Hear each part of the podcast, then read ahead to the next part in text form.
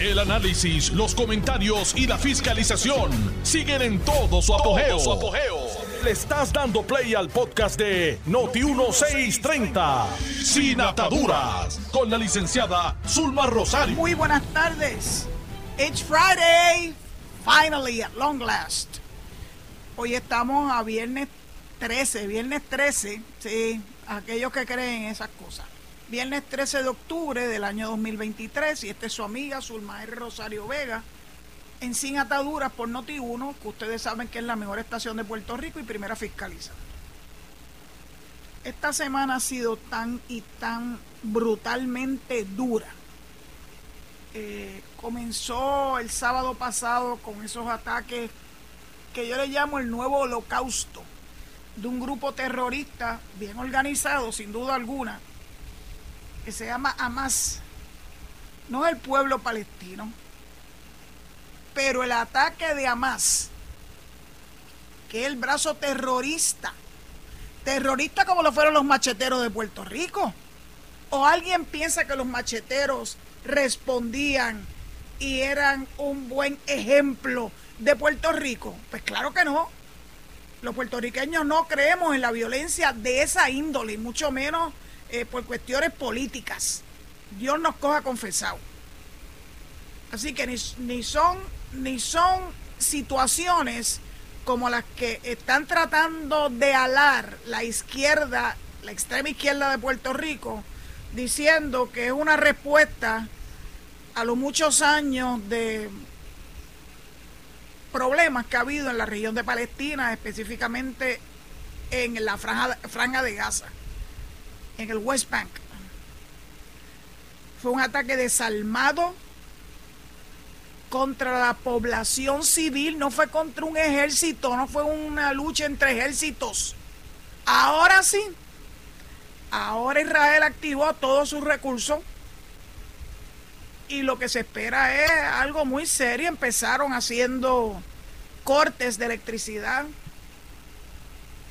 no están permitiendo que llegue ni agua ni alimentos para de esa forma obligar a que se devuelvan los eh, rehenes que tomaron eh, estos estos bárbaros porque son unos bárbaros. Ya empezaron la refriega en la guardarraya con el Líbano y esta vez con Hezbollah Así que lamentablemente esto parece ser que pica y se extiende. Que puede haber alguna posibilidad de diplomacia. Ay, para serles bien franca, yo que soy una persona que me distingo por ser muy, pero muy positiva. Yo no, yo no lo veo, por lo menos en el futuro inmediato. Eh, fue muy agrio y la población misma de Israel está reclamándole a su gobierno que actúe. Porque si le dejan pasar esta, esto va a ser el acabose de la nación de Israel. Y respectivamente de todas las teorías de que si Israel se metió ahí por la fuerza en ese territorio, que si ya ese era el territorio de Israel desde tiempo bíblico, bueno, hay de todo tipo de teorías y todas están muy respaldadas, por, cierto. Así que es muy difícil que se puedan poner de acuerdo en este momento. Eh, Estados Unidos ya ha dado eh, un mensaje claro que les va a dar el apoyo a Israel.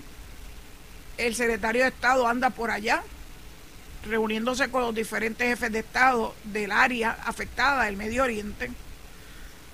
Eh, he escuchado que hay algunos que están recomendando la intervención del Papa eh, Francisco. Ninguna intervención de diálogo va a estar de más, pero lamentablemente el ataque fue tan vitriólico, fue tan terrible y además contra, contra personas inocentes. 40 niños decapitados. Dime, ¿qué te puede hacer un niño, un bebé? Más los secuestrados, hay de todo. Y hay imágenes de mujeres jóvenes violadas en serie por alguno de estos bárbaros como una señal de que ellos son los que están en control. Pues el control se le está acabando ya. Y claro que ellos sabían que iba a haber, iba a haber una respuesta. Si se creían que iba a haber una respuesta, viven en otro mundo. Así que quiero terminar esto con la noticia terrible más reciente, pero en Puerto Rico. El asesinato bárbaro de dos personas, un señor de 83 años, una señora de 77 años, un matrimonio que finalmente pueden venir a Puerto Rico a vivir, compran una propiedad que es el sueño de muchos de los boricuas, ¿verdad? Que trabajan por mucho, mucho tiempo fuera de nuestras costas, particularmente dentro de los Estados Unidos, y regresan, compran una propiedad, decían que era una, era una familia que tenían, manejaba mucho dinero, de hecho decían que el señor le gustaba ir a los casinos, así que ellos tenían, para mal, unas actividades que eran fácil de detectar, especialmente cuando hay grandes manejos de dinero. El alcalde de Isabela ha estado hablando de más. Y claro que lo que yo le puedo recomendar al alcalde de Isabela es que se calle la boca porque está metiendo la cuchara en algo que no le corresponde, más allá de darle el pésame a la familia, pero aportando información que son objeto de investigación. Así que ya, si podemos señalar a alguien que ha estado dañando la investigación de las agencias estatales y federales, pues los federales están involucrados en esta investigación, es el alcalde de Isabela. Protagonismo se llama eso. Es una lástima, una verdadera lástima. Así que los que estén cerca del alcalde, y yo sé que me escuchan, porque recuerdo muy bien que él reaccionó muy positivamente hace ya, qué sé yo, un año atrás cuando una persona oyente de este programa reclamó que necesitaba ayuda para que le permitieran eh, poder salir de su hogar por los muchos árboles que estaban obstaculizando la entrada y salida en esa residencia y el municipio de Isabela respondió rápidamente. Eh, ahí me atendió una persona, eh, el retén de la policía municipal, y él a su vez dio la información más arriba y el alcalde ordenó que se ayudara esto, a este matrimonio también de personas mayores, uno de los cuales estaba encamado, y hicieron lo que se tenía que hacer. Así que tengo un buen recuerdo del alcalde de Isabela, pero tengo muy mal sabor de este protagonismo que ha querido darle a una noticia aberrante eh, ocurrida en contra de dos ancianos pues yo te, estoy convencida en que las autoridades van a dar con los perpetradores. Por las propias palabras del alcalde, él llega a la conclusión de que eran personas que eh, los viejitos conocían porque no se vio que se, entró forzosamente a la casa. Eh, así que la especulación es que los viejitos la abrieron, por ende, que eran personas conocidas. Así que no va a pasar mucho tiempo antes de que se pueda esclarecer este horroroso crimen. Dios mío, qué manera de terminar la semana. Después que ayer tuvimos un oasis con la presencia que todavía me estoy regustando del querido amigo, abogado, presidente del Partido Republicano, Ángel Cintrón. Y para aquellos que se perdieron el programa de ayer, que fue un programa de la hora completa, entrevistando al amigo Ángel Cintrón, pues pueden ir al podcast. El podcast ya está disponible. Yo voy a subirlo a, a mi cuenta de Twitter para que los que no tuvieron la oportunidad de escuchar el programa ayer en vivo, pues lo puedan escuchar en diferido a través del podcast. Pues yo creo que hoy es un buen día también para seguir con noticias buenas. El puente atirantado. ¿Usted se acuerda del revolú que se formó a principio de año? Que si ese puente un día de estos iba a caer, que si la forma en que fue eh, inaugurado en el año de elecciones, 1900, eh, perdón, 2008, eh, por el entonces gobernador Aníbal Acevedo Vilá, que sabía que estaba atrás y que no tenía posibilidades de revalidar. Eh, y que se montó un flamante eh, vehículo convertible color rojo, of course, junto con el alcalde de, Comerío, porque no montó al alcalde de Naranjito, que era el pueblo más afectado positivamente en aquel momento por la inauguración del puente atirantado. Eh, el puente iba a ser algo muy importante para Puerto Rico, un puente moderno, arquitectónicamente fuera del I, etcétera, etcétera, pero el afán de poder hacer los trabajos antes de tiempo y asumirlo como un logro, pues terminó siendo esta situación muy delicada donde se puso en riesgo la vida de los que transitan por ese puente. Y mire, son muchos los pueblos que utilizan ese puente para transitar. No es solamente Naranjito, también están Barranquitas, Comerío, por eso era que estaba el alcalde Josian en la inauguración y montado en el carrito, no montaron a Orlando Ortiz. Eh, eh, Morovis también y Toa Alta. Pues la buena noticia es que han hecho un importante adelanto en los trabajos. Ya se está corrigiendo la situación de las ondulaciones en el puente con un relleno con material polimérico. Tengo que leerlo porque es una palabra de esa rimbombante de domingo y es viernes. Sobre la superficie de la estructura que ha de cubrir los dos carriles en los que actualmente se trabaja, eliminando esas ondulaciones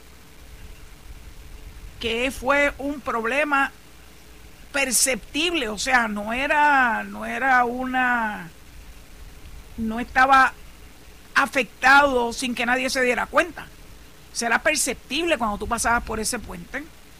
Pues eso ya van a estar abriendo los primeros dos carriles, que era lo que había en muchos años abiertos en ese puente, eh, para el mes de diciembre, o sea, dentro de un par de meses en abril también se espera la apertura parcial del puente después que se hayan tomado ¿verdad? Este, importantes eh, reparaciones y mantenimiento a los tirantes del puente, que es eso que baja hacia los lados. Por eso es que se llama puente atirantado.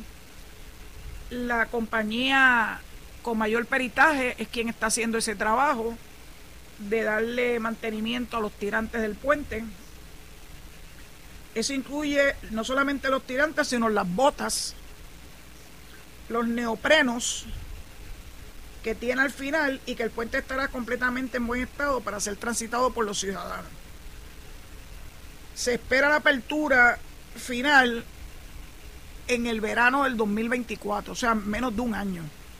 Luego de todas estas, eh, estas estos adelantos en diciembre y en abril para que en el verano del 24 ya esté completamente abierto este puente que es tan importante. El mismo alcalde de Naranjito dice que las pérdidas económicas por el cierre de ese puente han sido brutales, particularmente para Naranjito. Así que bueno, pues, qué bueno que estamos adelantados en ese tema cuando todo el mundo decía que eso no se iba a poder resolver en un tiempo en un tiempo razonable.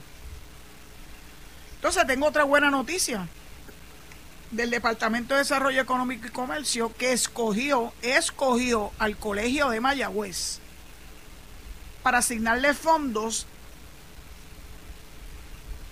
para el rediseño de sus programas de ingeniería en software y computación. Gracias, Señor, gracias. Es una gran oportunidad para los estudiantes del Colegio de Mayagüez los estudiantes particularmente de ingeniería y de todo lo que tenga que ver con, ¿verdad? IT, que es lo, tecnológico. Y entonces, el rediseño propuesto con esa, con esa fase que le están otorgando, creo que hay unos 50 millones para ese programa, lo que le va a permitir duplicar el talento tecnológico de Puerto Rico en un periodo de 10 años. Se llama 21st Century Tech Force. Con el rediseño propuesto, los estudiantes que completen un año de estudio obtendrán una certificación de programación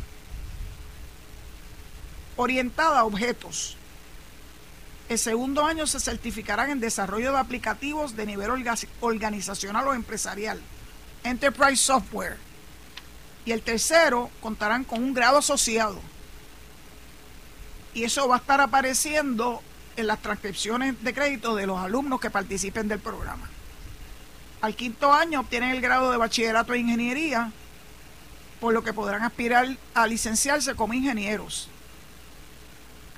La meta es que los ajustes curriculares pasen el sedazo de la Junta de Instituciones Postsecundarias y entren en vigor para el año académico 2024, que es el que comienza en agosto del año próximo. Así que esto es el inicio de una extraordinaria cuca para sellarle el día, la semana. Una extraordinaria iniciativa entre el Departamento de Desarrollo Económico y eh, el Colegio de Mayagüez. Entonces mañana, mañana es el eclipse. Yo creo que nadie se puede olvidar de que mañana va a haber un eclipse, pero sí tienen que tomar tantos, tantos cuidados que yo espero que nadie se tire la maroma de por mera curiosidad se le ocurre se le ocurre mirar al sol sin las gafas especiales no son cualquiera gafas no son cualquier espejuelos no son no son gafas de sol son unas gafas especiales que va a permitir que usted vea brevemente ese eclipse solar parcial. Los horarios importantes aquí son, se va a ver en todo Puerto Rico, desde las 2 y 43, o sea, desde la 1 menos cuarto, hasta las 3 y 52, minutos antes de las 4. La máximo periodo de oscuridad va a ser de 2 y 20 a 2 y 24 de la tarde, o sea, 4 minutos. Según datos publicados por el Eco Exploratorio, el eclipse se podrá apreciar por cerca de 3 horas y 11 minutos. El Eco Exploratorio lleva más de 6 meses trabajando en un programa educativo sobre lo que significa este fenómeno natural. Se le conceptúa como el evento más grande de la astronomía este año y con la experiencia que el museo Ecoexploratorio tuvo en el 2017 con el eclipse solar, supimos que teníamos que convertirnos en un líder de educación científica para el tema, para este tema.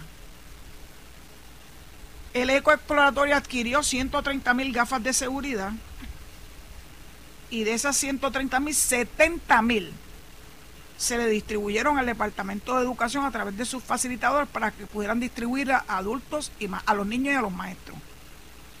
Así que los niños y los maestros del sistema de educación de Puerto Rico ya tienen en sus manos eh, 70 mil gafas para que puedan disfrutar de este fenómeno natural. Yo lo pienso ver por televisión. Yo ni tengo gafas especiales ni nada por el estilo. En televisión estoy seguro que lo voy a ver mejor que mucha gente. Así que felicidades Puerto Rico. Mañana vamos a poder ver ese eclipse que tanto nos han anunciado y que el próximo será en mucho tiempo. Así que es un buen momento para aprovechar de esta experiencia ahora.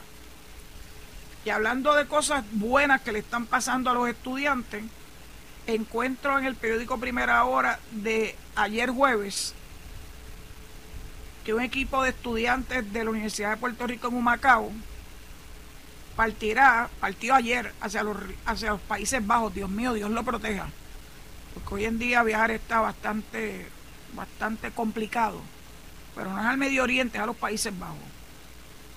Y este equipo de estudiantes de la Universidad de Puerto Rico, recinto de Macao, va a representar a Puerto Rico en la Copa Mundial de la organización Enactus. Esta gente, la primera vez que yo supe de Enactus, que es un programa eh, muy especial particularmente desde la Universidad de Puerto Rico en, Humacao, lo recuerdo de un joven, en aquel momento, un estudiante, cuya madre tenía una, una, vinculación porque era suplidora de la oficina de ética.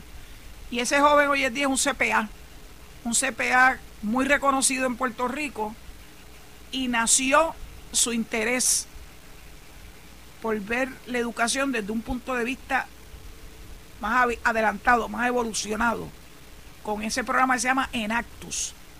Así que los Enactus de, del 2023 van a competir con 42 universidades.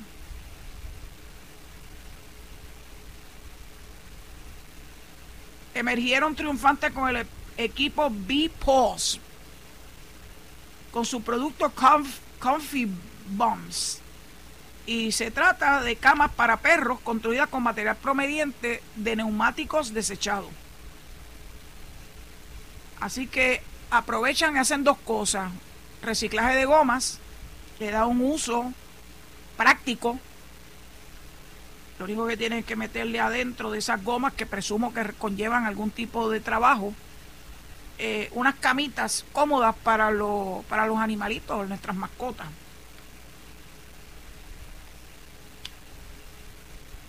Dicen que en el proceso B-Pause involucra a la organización MUMAS Renaciendo, que da servicio a madres de escasos recursos económicos y al programa de escuela para adultos de la escuela Ana Roque de Duprey, de allá de Humacao. A ellos se le dio la encomienda de producir los cobertores para las camas y el relleno de estas, respectivamente, creando empleos para sus miembros. Aquí unieron entonces esfuerzos la universidad la comunidad y una escuela en particular. También se unen la empresa de reciclaje de gomas de Yabucoa, que son los que se encargan de triturar la materia prima que será utilizada en las camas. El 60% de las ganancias de BPOS va destinado a Brownie Blondie Foundation organización que se dedica al rescate de animales realengos y que la rehabilitación de estos para que puedan ser adoptados. De acuerdo con un estudiante de ese programa de administración de empresas de la Universidad de Puerto Rico en Humacao y miembro del equipo BPOS, 300 personas se han beneficiado directamente por este esfuerzo, además del impacto al medio ambiente y a la salud pública con el rescate de animales de las calles. Una vez en los Países Bajos, Puerto Rico competirá en una primera ronda ante Egipto, Polonia y Kenia, y de ahí avanzan, dos participantes a una segunda ronda, y el equipo que finalmente se imponga en la competencia recibirá un premio de 25 mil dólares que servirá como capital para continuar desarrollando su proyecto.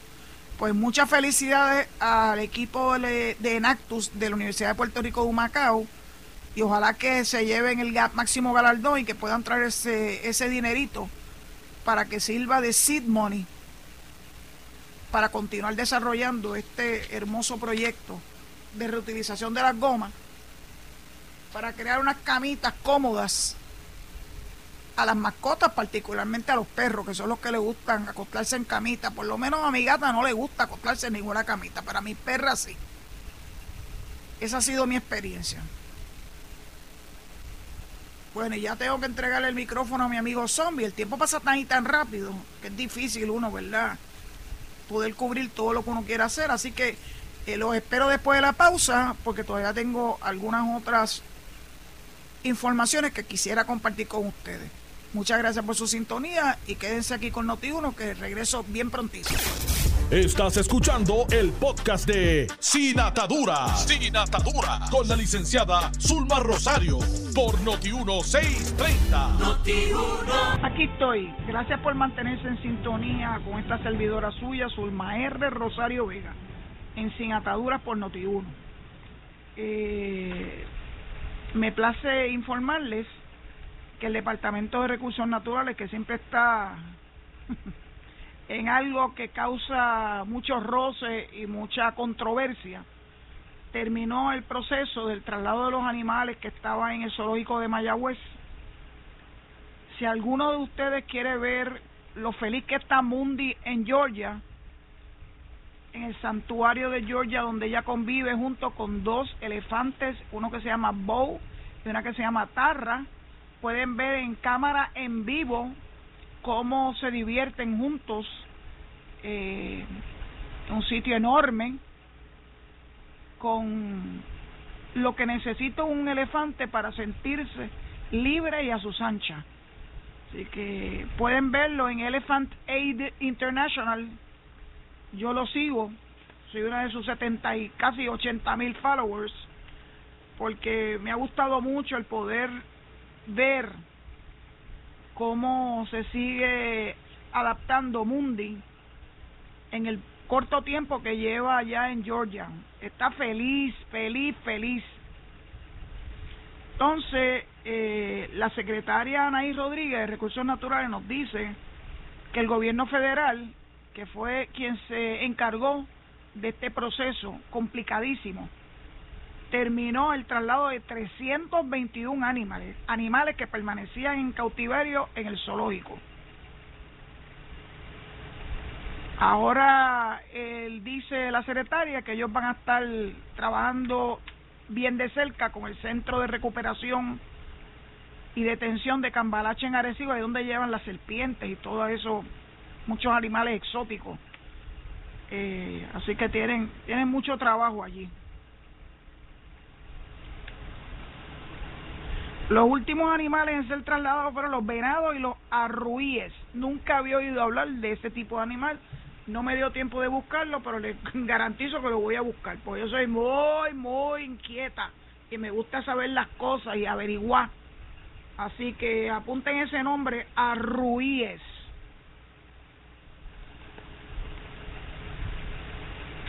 Dice la secretaria, esto me consta a mí porque yo lo he visto.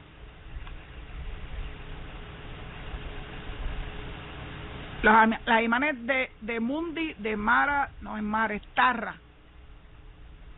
Eh, y otros animales hablan por sí solos, están compartiendo con otros ejemplares de su misma especie en un hábitat libre.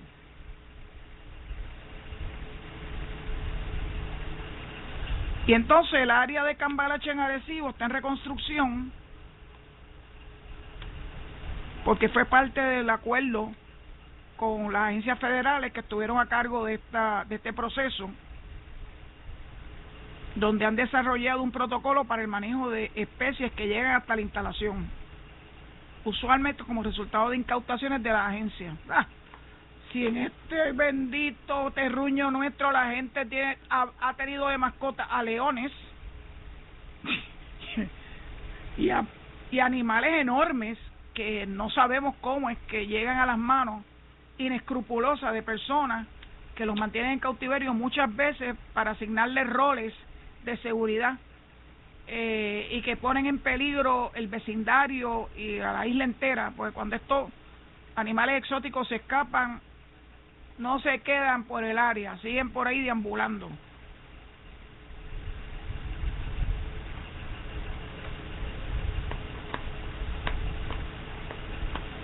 Aquellas que ponen en peligro nuestra flora y nuestra fauna, ya se ha establecido un protocolo sobre su manejo,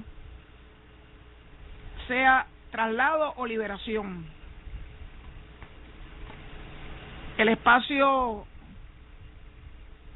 dispone de un espacio, el espacio dispone de un espacio, ah, perdónenme, Senior Moment, Cambalache dispone de un espacio para un equipo médico veterinario,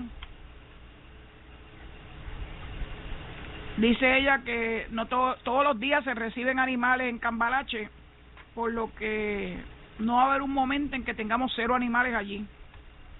Hay muchos reptiles, yo lo sé.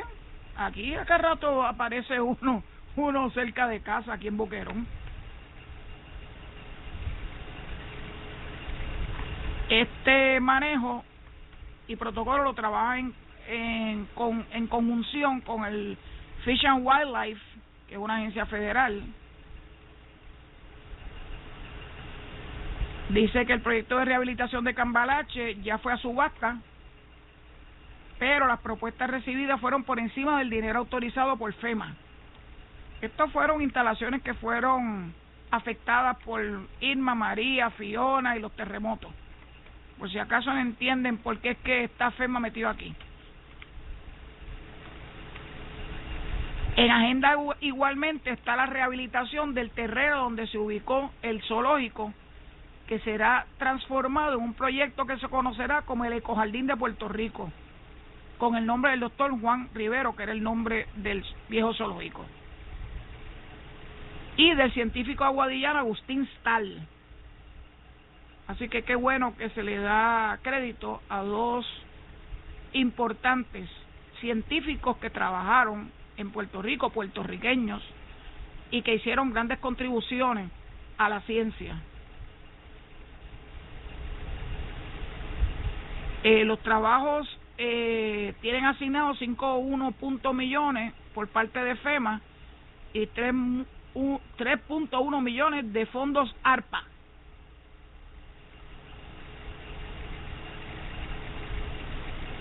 Así que tan pronto terminen los procesos de diseño y subasta, pues pronto veremos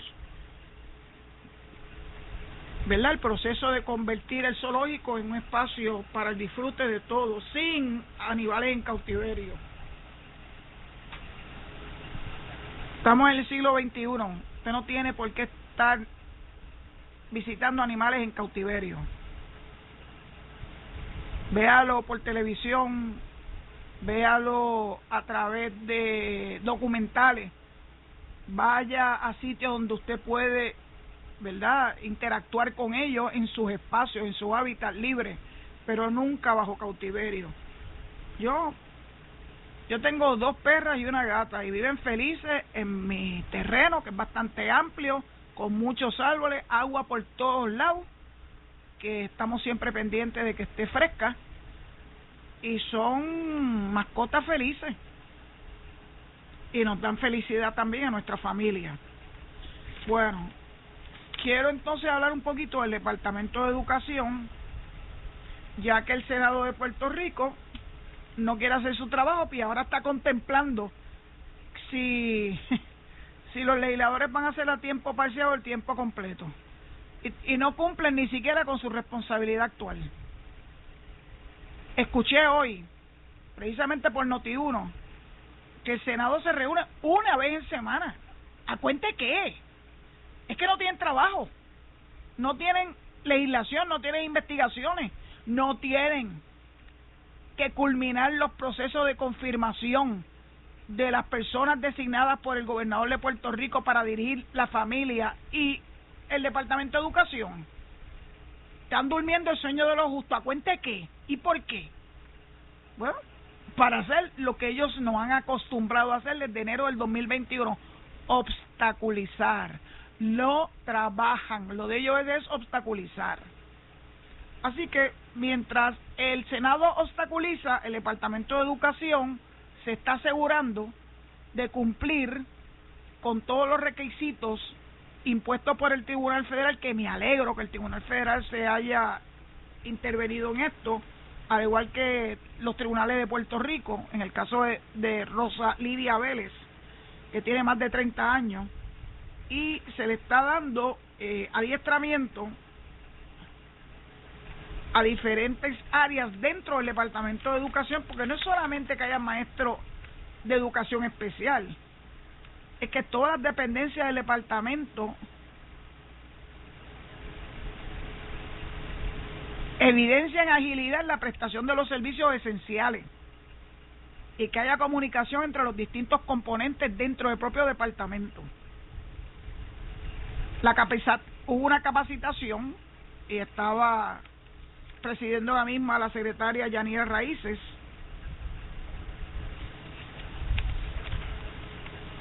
Y el tema de la capacitación se llamó Caso Rosalidia Vélez, responsabilidad de todos los componentes del Departamento de Educación. Así que allí se habló del alcance, las responsabilidades y los roles dentro de toda la jerarquía que compone educación especial para el cumplimiento establecido en la sentencia. Y que se debe trabajar en equipo para lograr el cumplimiento sustancial con los estudiantes con discapacidad. Así que tengo que felicitar a la secretaria del Departamento de Educación por abordar este tema tan importante que lleva, les digo, lleva más de 30 años Además de, del adiestramiento, se realizarán reuniones de seguimiento y evaluaciones constantes para asegurar que cada oficina cumpla con su función y que la familia de los estudiantes estén bien informados.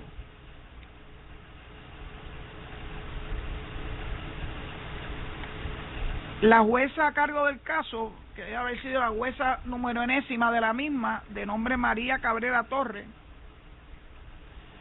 autorizó el archivo de 11 estipulaciones del caso. Cuando se habla de, de archivar estipulaciones es porque ya están en cumplimiento relacionadas con las evaluaciones iniciales, divulgación de servicio y transporte escolar.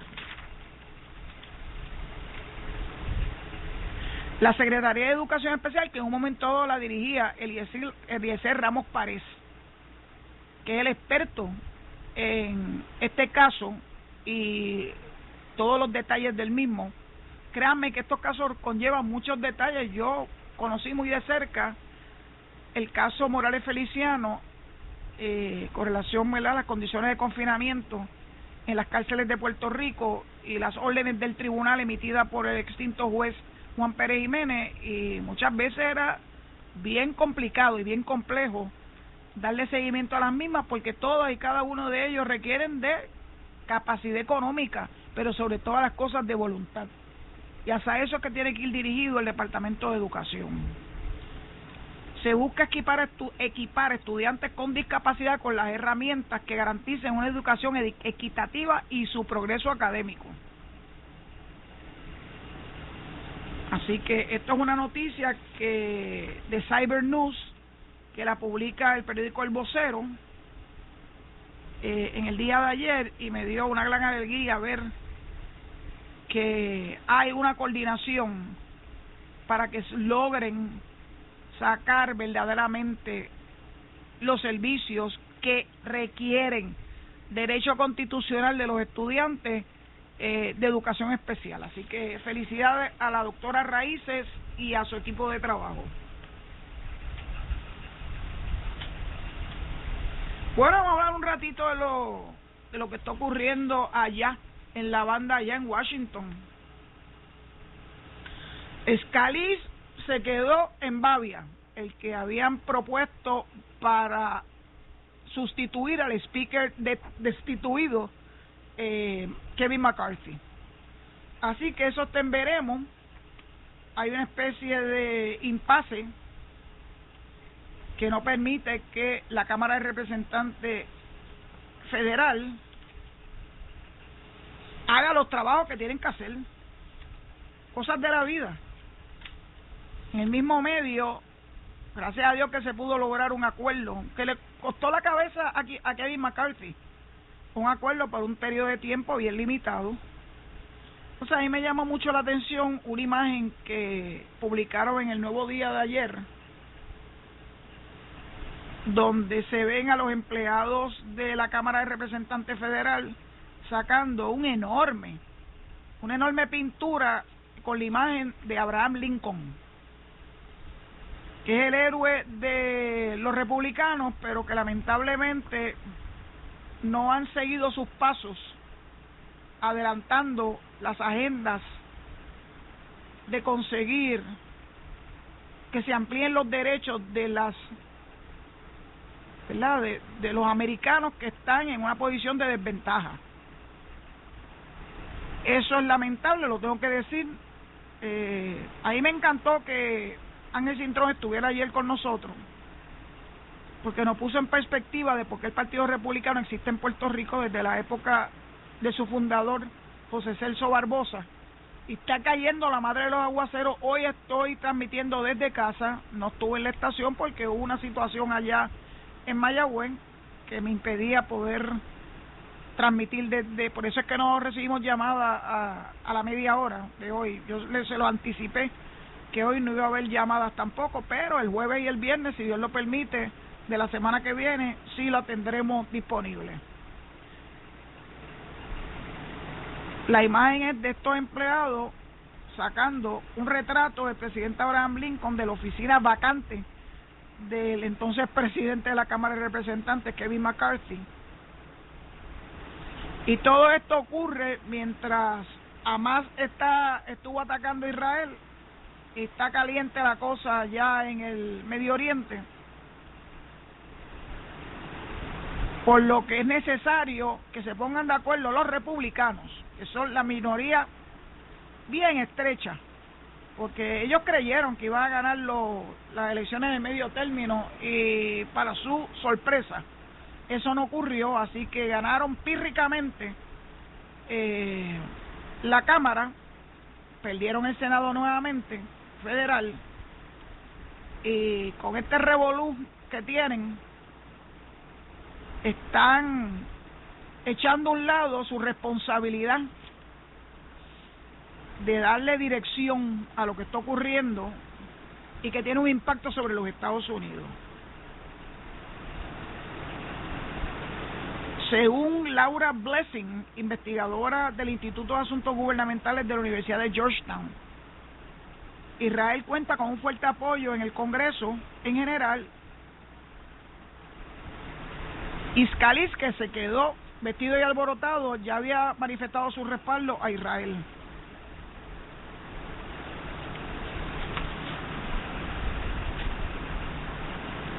¿Se acuerdan que les dije que el Departamento de Estado Federal tiene una página que ayuda a los viajeros y que los viajeros tienen la obligación, ¿verdad?, de si quieren tener alguna seguridad y que la embajada pudiera ayudarlos en caso de situaciones como esta o de pérdida de pasaporte o cualquier otra situación hasta de salud que se inscriban en la página del Departamento de Estado Federal, US Department of State, Travel Assistance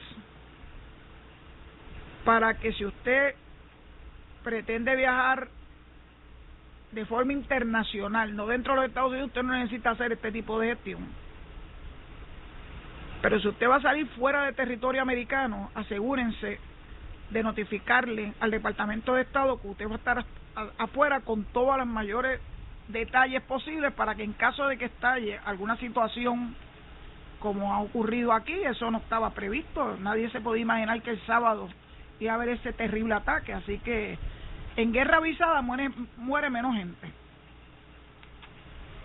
Hoy yo estuve recibiendo mi segunda terapia eh, por unos fisioterapistas muy buenos, por cierto, acá en Cabo Rojo.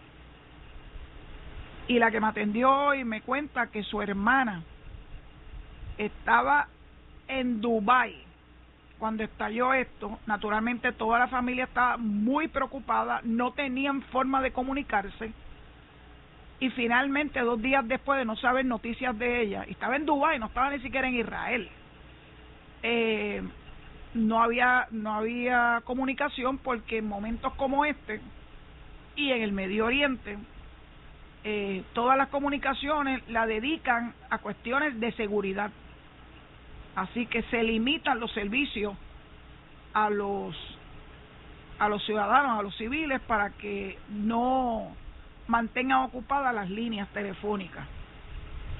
La familiar llegó bien a su casa, a su destino, gracias a Dios. Mantuvo en vilo a su familia, pero esa historia tuvo un final feliz.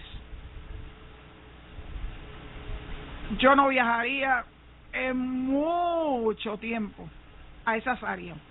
Mira, quédense por acá, quédense en Europa, vayan a la América de Central o América del Sur. Hay tanto que ver más cercano acá. Y que no es que no haya problemas, en todos lados siempre problemas, pero de esta índole no.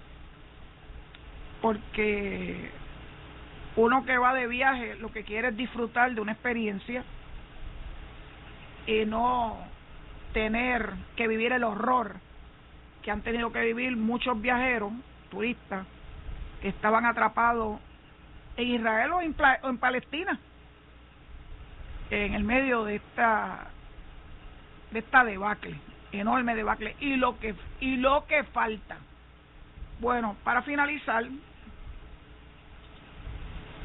me da siempre mucha alegría leer el Instituto Misión Estadista del Partido Nuevo Progresista está súper activo. Me consta porque yo hablo con mucha frecuencia con José Aponte. Esto fue el podcast de Noti1630, sin ataduras, con la licenciada Zulma Rosario. Dale play a tu podcast favorito a través de Apple Podcasts, Spotify, Google Podcasts, Stitcher y notiuno.com.